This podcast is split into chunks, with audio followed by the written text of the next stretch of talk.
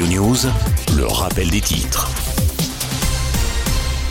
L'enquête se poursuit pour déterminer l'origine de l'explosion qui a soufflé un immeuble du 5e arrondissement de Paris. Mercredi, selon le dernier bilan provisoire, une personne reste portée disparue et six autres sont en urgence absolue. Le parquet précise qu'il y a en tout une cinquantaine de victimes. L'issue est tragique. Après quatre jours de recherche, les cinq passagers du sous-marin Titan, portés disparus dans l'Atlantique depuis dimanche et sa plongée vers l'épave du Titanic, ont été déclarés morts. Hier soir, les experts estiment, je cite, qu'une implosion catastrophique est à l'origine du drame. Parmi les passagers, vous le savez, il y avait un Français c'est Paul-Henri Narjolet, spécialiste du Titanic.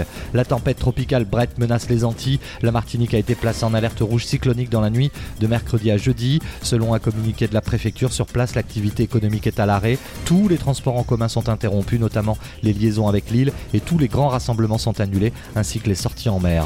Et puis Emmanuel Macron a accordé une interview ce matin à RFI et France Télévisions au Palais Brognard à Paris dans le cadre du sommet pour un nouveau pacte financier mondial. Selon le président français, il faut une taxation internationale pour financer, dit-il, la lutte contre la pauvreté et le climat, avant d'ajouter qu'on ne peut régler aucun problème si le monde se divise. Fin de citation. Enfin sport, Victor Wenbanyama est officiellement devenu cette nuit le premier Français numéro 1 de la draft NBA. Comme attendu depuis plusieurs semaines, les Spurs de San Antonio ont sélectionné le prodige français.